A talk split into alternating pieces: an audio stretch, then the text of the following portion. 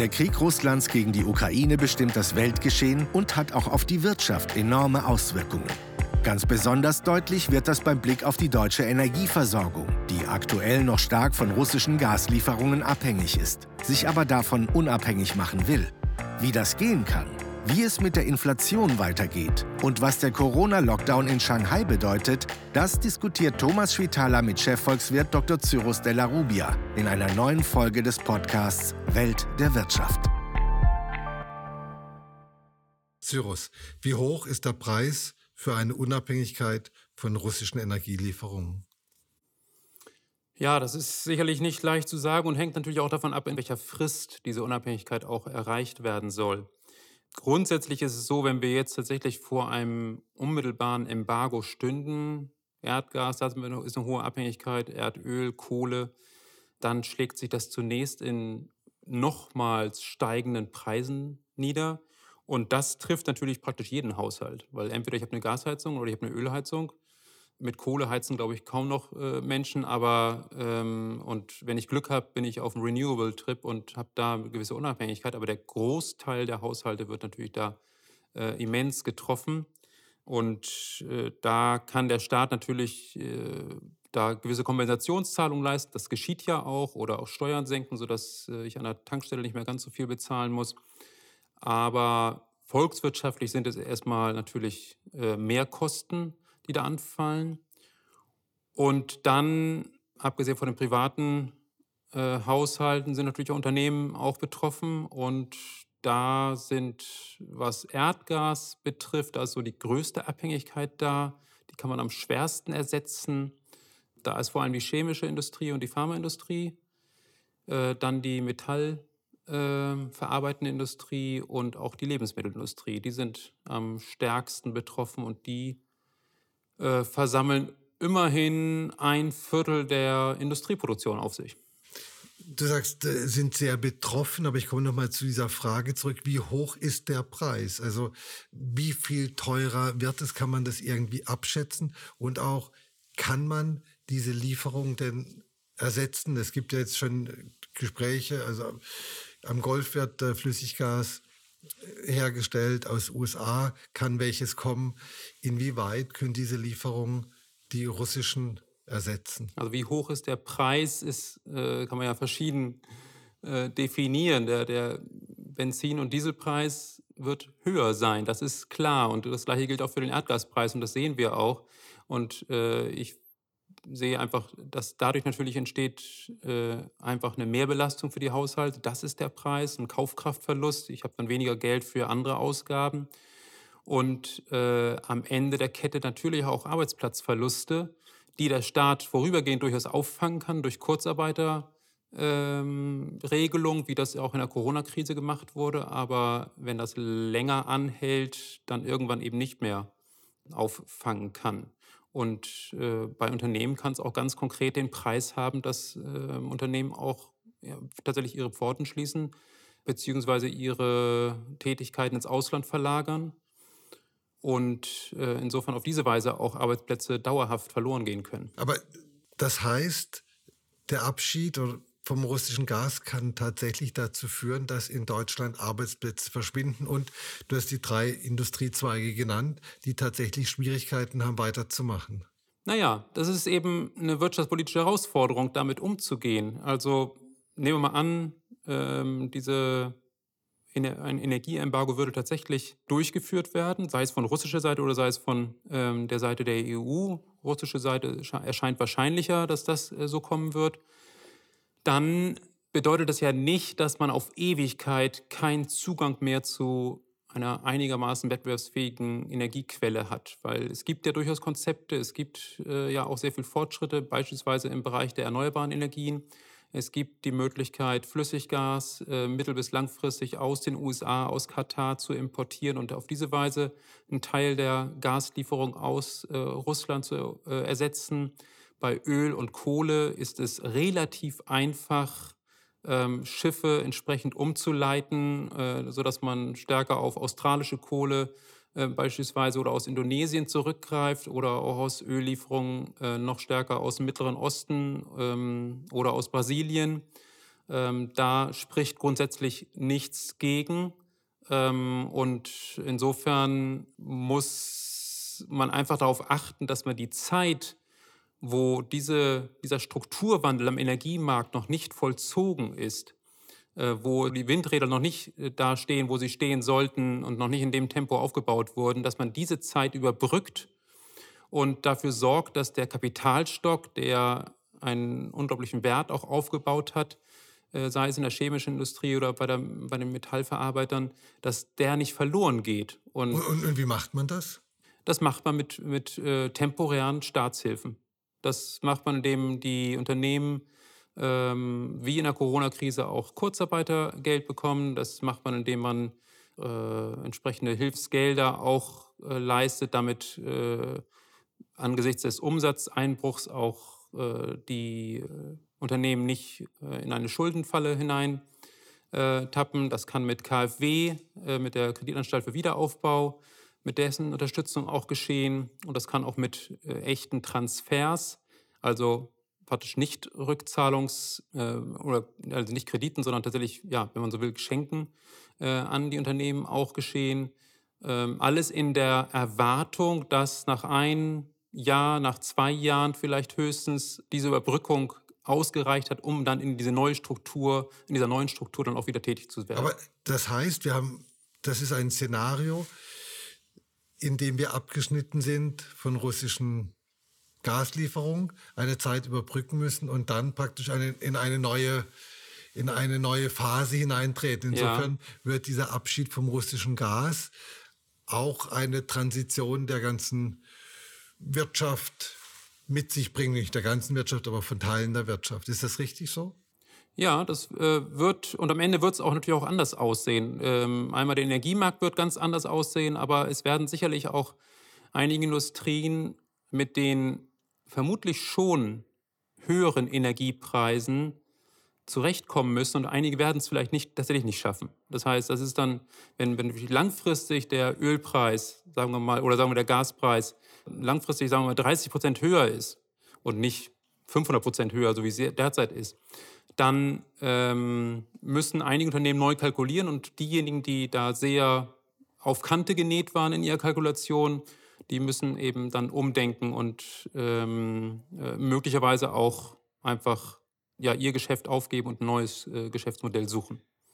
Aber das heißt, das Szenario ist auch schon so, und das ist auch das, was du vermutest, dass die russischen Gaslieferungen irgendwann mal eingestellt werden und dann auch nicht wieder aufgenommen werden. Also es könnte ja auch sein, dass, was wir auch alle hoffen, dass der Krieg in der Ukraine zu einem Ende findet und dann ja vielleicht auch eine Normalisierung wieder stattfindet. Ja, das würde ich nicht völlig ausschließen, dass man irgendwann wieder auch Erdgaslieferungen aus Russland wieder aufnimmt, aber erstens zu einem wesentlich kleineren Anteil, weil man bis dahin dann auch seine Lieferquellen diversifiziert hat.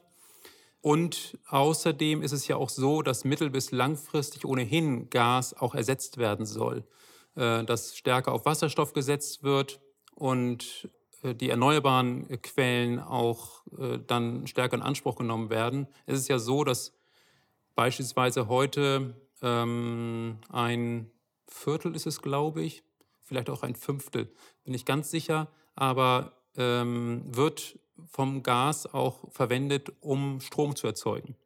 Und diese Stromerzeugung, die kann natürlich auch durch äh, viele andere Quellen auch erfolgen, äh, sodass dieser Teil zum Beispiel relativ schnell wahrscheinlich ersetzt werden kann bei der Wärmeerzeugung, wo ja viele private Haushalte darauf angewiesen sind, das wird eine Weile dauern. Da gibt es äh, viele Bemühungen, die Wärmepumpentechnologie ähm, zu beschleunigen und, und schneller einbauen zu lassen. Aber auch da gibt es auch einfach personelle Ressourcenengpässe. Es gibt einfach nicht so viele Heizungstechniker, die das in aller Windeseile mal einbauen könnten.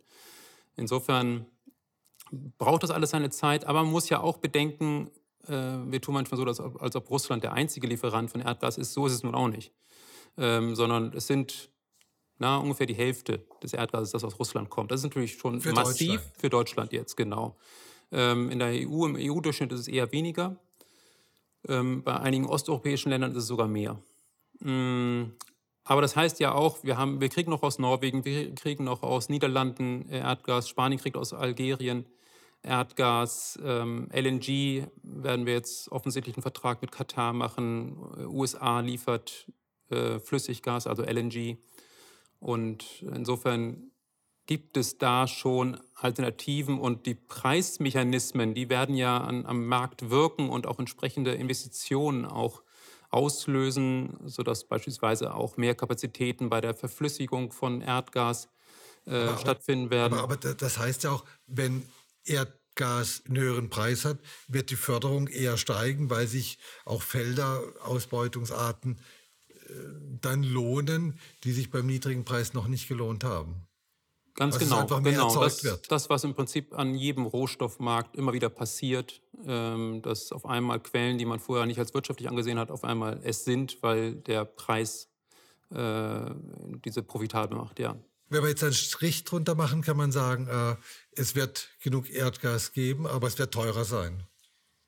Und gleichzeitig auf dem Weg zur Klimaneutralität wird Erdgas auch verstärkt durch ähm, Wasserstoff ersetzt werden und äh, mittel- bis langfristig tatsächlich weniger gebraucht werden müssen, auch wenn man diese Klimaziele einhalten will. Wir merken das jetzt, äh, wie wichtig der Import von äh, Energieträgern ist. Warum gibt es in Deutschland keine stärkeren Bestrebungen, autonomer zu werden? Die Franzosen äh, setzen ganz stark auf Kernkraft und das trägt natürlich dazu bei, dass sie in weiten Teilen auch autonomer sind. Warum ist das in Deutschland überhaupt keine Diskussion? Selbst jetzt nicht. Doch, ich glaube schon, dass es jetzt eine Diskussion ist. Ich glaube, dass diese Krise auch den Ausbau der, erneuerbaren Energien, und die sind ja alle dann tatsächlich lokal sozusagen, äh, dass das das auf jeden Fall beschleunigen wird, dass Genehmigungsverfahren auch schneller durchgesetzt werden. Und ähm, da erwarte ich mir auf jeden Fall äh, einen steig, weiter steigenden Anteil. Im Übrigen ist es ja auch nicht so, dass äh, wir in den vergangenen Jahrzehnten eigentlich gar nichts gemacht hätten. Wir hatten 2020 beispielsweise einen Anteil der erneuerbaren Energien äh, an der deutschen Stromerzeugung von, meine ich, über 40 Prozent. Ähm, das kommt ja auch nicht aus dem Nichts. Und ähm, insofern ist da schon eine gewisse Basis aufgebaut. Das muss jetzt schnell und massiv noch erweitert werden. Aber ähm, ich glaube, das ist möglich. Man muss auch nicht komplett unabhängig werden. Gerade in der, innerhalb der EU gibt es ja gute Gründe, da auch ein, über einen gemeinsamen Energiemarkt auch entsprechende Überschüsse und Defizite äh, international auszugleichen. Aber äh, diese einseitige Abhängigkeit von Russland, das war geopolitisch ganz offensichtlich eine Fehlkalkulation und äh, das rächt sich jetzt. Das rächt sich jetzt, wie wir ja jedes Mal an der Tankstelle sehen. Eine Frage aus ganz eigener Betroffenheit. Warum ist Diesel momentan teurer als Superbenzin? Naja, das ist einfach so, dass äh, Diesel tatsächlich verstärkt aus oder äh, zu einem großen Teil aus Russland importiert wird. Ähm, in der Produktion ist Diesel und Benzin äh, werden im Prinzip gleichzeitig in der äh, Raffinerie produziert, sozusagen Diesel als Kuppelprodukt von der Benzinerzeugung. Aber in Russland wird ganz offensichtlich weniger Diesel verwendet von dem, was aus den Raffinerien dann rauskommt. Und dann wird dieser Überschuss entsprechend exportiert. Und bei uns ist es genau andersrum. Bei uns ähm, wird mehr Diesel nachgefragt, als wir in den Raffinerien äh, produzieren. Und insofern ergibt sich dieser dieser Handel mit Russland. Und ja, jetzt fehlt eben dieser Diesel, weil viele Ölhändler nicht bereit sind, russischen Diesel zu kaufen.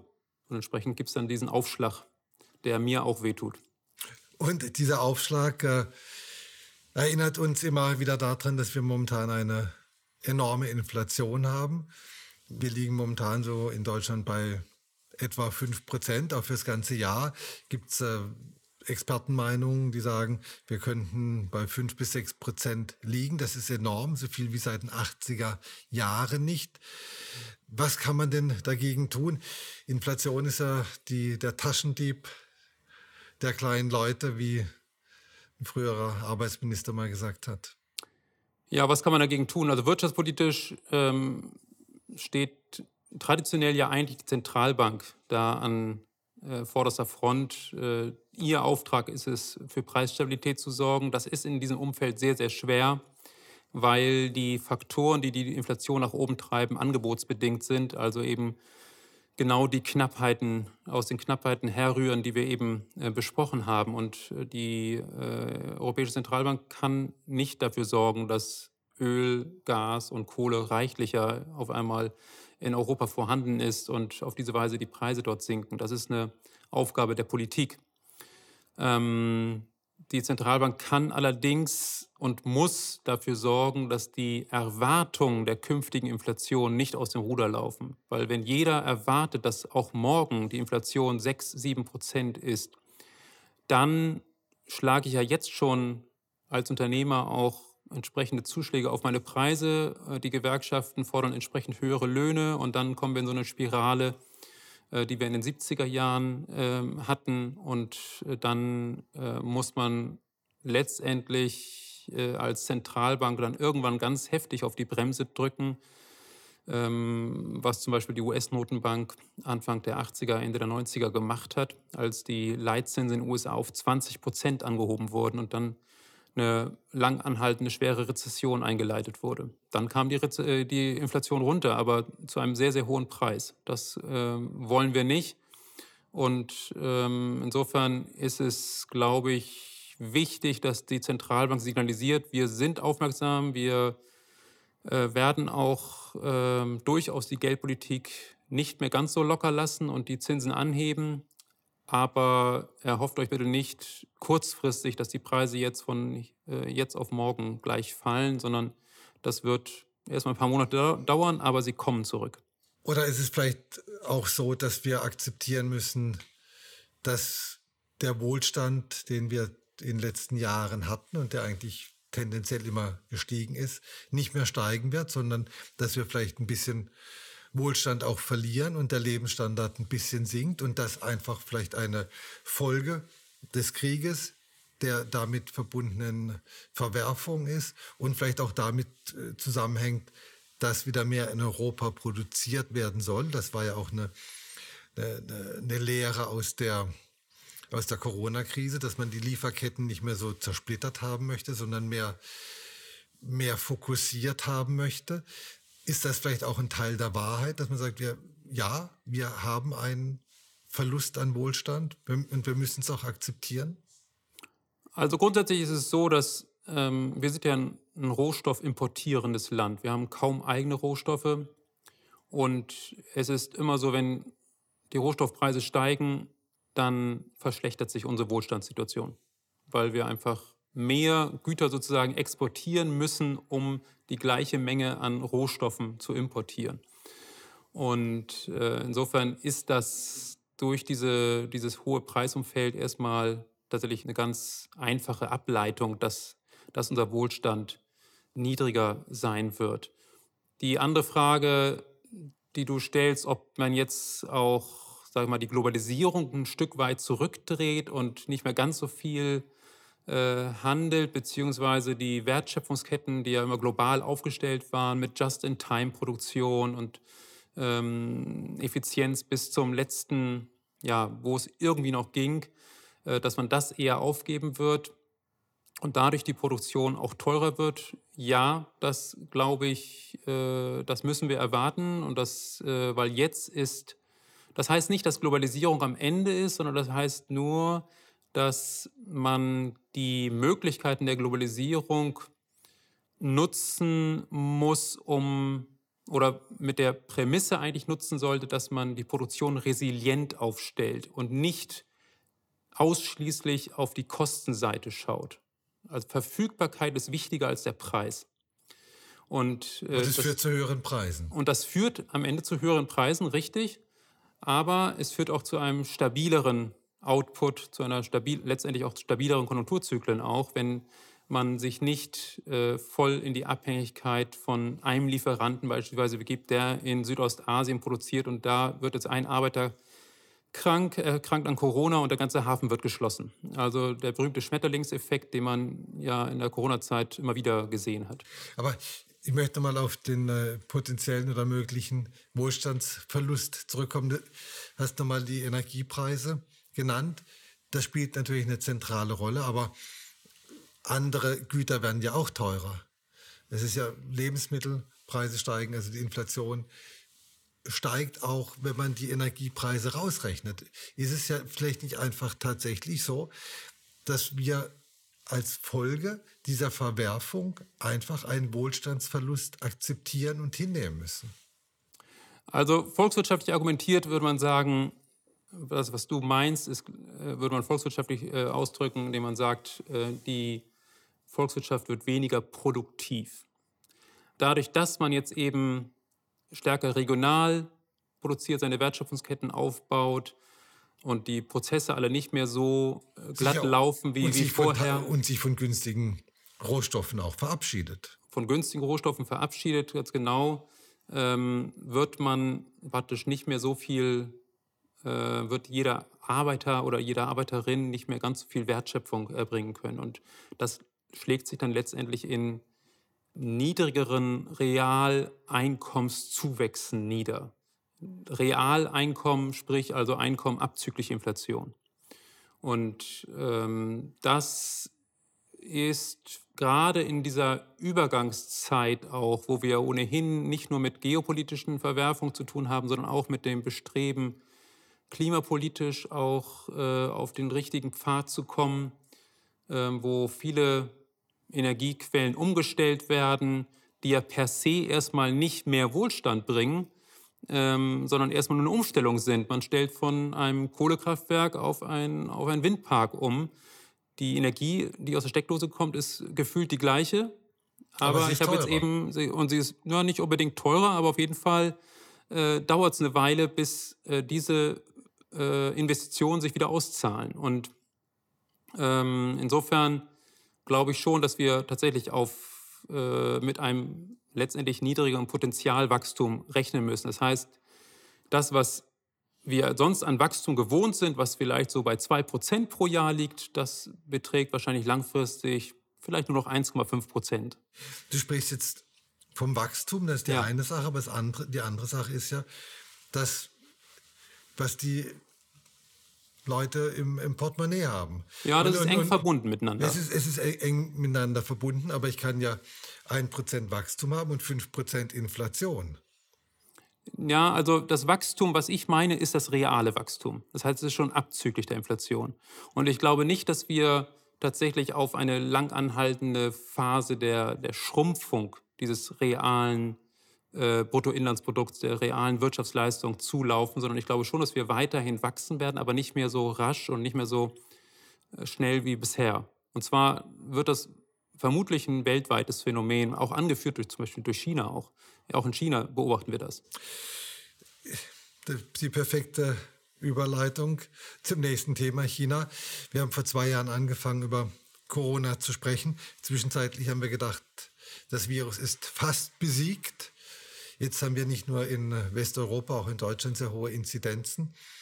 Wir haben vor allem in China immer wieder Ausbrüche und das führt im Zusammenhang mit der No-Covid-Strategie dazu, dass jetzt das Finanz- und äh, Container- und Umschlagszentrum Shanghai praktisch lahmgelegt ist. Shanghai im Lockdown. Äh, wie wirkt sich Corona denn weiter auf die Weltwirtschaft aus? Also das sind ja schon ganz massive Einschränkungen. Ja, also ich glaube, das haben wir hier schon häufiger gesprochen, dass diese Zero-Covid-Strategie von China tatsächlich ein Riesenproblem für die Weltwirtschaft und auch ein Risiko einfach für die Weltwirtschaft darstellt. Ähm, China möchte oder strebt ein Wachstum von 5,5 Prozent in diesem Jahr an. Ich habe das schon länger bezweifelt und, unsere Wachstumsprognose ist bei 4,7 Prozent für dieses Jahr. Und ähm, es ist einfach so, dass diese Null-Covid-Strategie mit Omikron, die ja hoch ansteckend ist, äh, eigentlich nicht wirklich durchgehalten werden kann. Gleichzeitig hat China einen Impfstoff, der, obwohl 95 Prozent der Menschen in Shanghai geimpft sind, äh, eine sehr geringe Wirksamkeit hat, also noch geringer als unsere Impfstoffe in der Beziehung. Aber eben offensichtlich gibt es da auch die Angst, dass auch viele schwere Fälle da entsprechend auftauchen. Insofern hat es erstmal unmittelbar auf das chinesische Wachstum äh, eine Folge. Und gleichzeitig, du sagst es, äh, ist Shanghai natürlich eine, in einer Schlüsselposition für die Weltwirtschaft. Die Wirtschaftsleistung von Shanghai alleine, also wirklich die Stadt mit ihren 24 Millionen Einwohnern, ähm, hat ein, eine Wirtschaftsleistung von 500 Milliarden US-Dollar. Das ist ungefähr ein Siebtel von dem deutschen BIP. Und wenn man dann Greater Area, also die metropolische äh, Region von Shanghai, ähm, sich anschaut, dann sind das schon 1,5 Billionen äh, US-Dollar. Da sieht man schon mal, okay, das, da ist wirklich ähm, ist wirklich ein Schwergewicht und natürlich ein Handelsknotenpunkt. Und insofern müssen wir davon ausgehen, auch wenn dieser Lockdown eher kurz ist, die eine Hälfte der Stadt wird vier Tage in Lockdown geschickt. Wenn das vorbei ist, dann wird die andere Hälfte der Stadt vier Tage in den Lockdown geschickt. Ähm, auch wenn das kurz ist, äh, wird es dennoch bei vielen Lieferketten erneut Probleme geben. Ja, und es könnte sein, dass das praktisch der Beginn Eben. einer ganzen Reihe von Lockdowns ist. Es ist ja letztendlich schon eine Folge von vielen Lockdowns, die es gab in Shanghai jetzt auch schon in der Vergangenheit immer bestimmte Stadtbezirke, Wohnblöcke und äh, die schon in Lockdown waren und andere Städte, da ist es ohnehin äh, schon länger der Fall. Shenzhen war äh, zuletzt betroffen, auch eine enorm wichtige Stadt, Technologiezentrum. Ähm, insofern dieses Lieferkettenproblem, das bleibt uns dank China tatsächlich erstmal noch eine Weile erhalten und bremst äh, entsprechend auch äh, das Wachstum und Ge treibt die Inflation. Ja, und, und ganz, ganz, konkret, wie sind deine Wachstumserwartungen für Deutschland, Eurozone, Weltwirtschaft? Also wir haben jetzt unsere Wachstumsprognose für die Weltwirtschaft heruntergenommen. Ähm, wir liegen jetzt bei 3,2 Prozent. Wir waren vorher im Bereich von 4 Prozent. Ähm, für Deutschland äh, 2,3 Prozent und äh, für die Eurozone äh, sind wir bei zweieinhalb Prozent. Aber alles noch weit von einer Rezession entfernt. Ja, das ist gar nicht so weit. Zum Beispiel für die Eurozone ist es so, dass wir so ein, ähm, hört sich vielleicht ein bisschen äh, abstrakt an, aber es gibt so einen statistischen Effekt, der dafür sorgt, dass ähm, wenn wir in jedem Quartal praktisch nicht wachsen würden, also von Quartal zu Quartal keine Steigerung haben, dann würde am Ende trotzdem noch ein Jahreswachstum von 2% rauskommen. Das heißt, wir müssten schon in jedem Quartal richtig eine tiefe Rezession oder eine Rezession haben oder immer schrumpfen, um am Ende eine Jahreswachstumszahl zu haben, die im Negativbereich ist. Also insofern ist 2,5 Prozent nicht besonders hoch. Es zeugt nicht von einer besonders hohen Dynamik. So, jetzt haben wir das alles besprochen. Corona, Ukraine-Krieg, Inflation, äh, Rohstoffengpässe. Das sind alles keine guten Nachrichten für die Wirtschaft. Und da jetzt musst du mir erklären, warum die Börsen das noch nicht in dem Maße reflektieren, in dem sie es vielleicht reflektieren könnten oder wo man denken würde, sie müssten viel mehr in die Knie gehen. Die Weltbörsen sind relativ stabil. Also stabil würde ich nicht sagen, weil die Volatilität ist ja ausgesprochen hoch. Also man aber wir, hat ja doch, wir befinden uns auf dem Niveau von vor, weiß ich nicht. Aber wenn der DAX an einem Tag auf, um 8% steigt und am anderen Tag wieder um 4% runtergeht, dann ist das eben nicht stabil. Ähm, auf, einem, auf einem stabil hohen Niveau. Ja, äh, aber, es, aber was ich sagen will, ist, diese Volatilität zeigt, dass die Anleger doch ziemlich nervös auch sind. Und ähm, insofern, das wechselt sich ab mit dem Hoffen und Bangen, was den Krieg angeht. Ähm, die äh, US-Notenbankpolitik spielt natürlich auch eine wichtige Rolle, die jetzt äh, eigentlich auch angekündigt hat, ihre Geldpolitik stärker zu straffen als, ähm, äh, als bisher angekündigt. Es ist so, dass die Indikatoren außerhalb Europas, die Wirtschaftsindikatoren außerhalb Europas, insbesondere in den USA, immer noch relativ robust sind. Ähm, wir sind, sag ich mal, die Weltwirtschaft, das ist schon ein asymmetrischer Schock, der äh, durch die Russland-Krise ähm, zustande kommt. Denn zum Beispiel auch der Erdgaspreis. Erdgas, der Erdgasmarkt ist ja kein integrierter Weltmarkt, sondern in den USA ist Erdgas auch leicht gestiegen im Preis, aber längst nicht auf den Niveaus, wo, wo es sich hier befindet. Insofern ist da der Schaden, der durch den Ukraine-Russland-Konflikt angerichtet wird, deutlich geringer. Abgesehen davon, dass Verfügbarkeit dort überhaupt kein Problem ist. Sie sind Selbstversorger.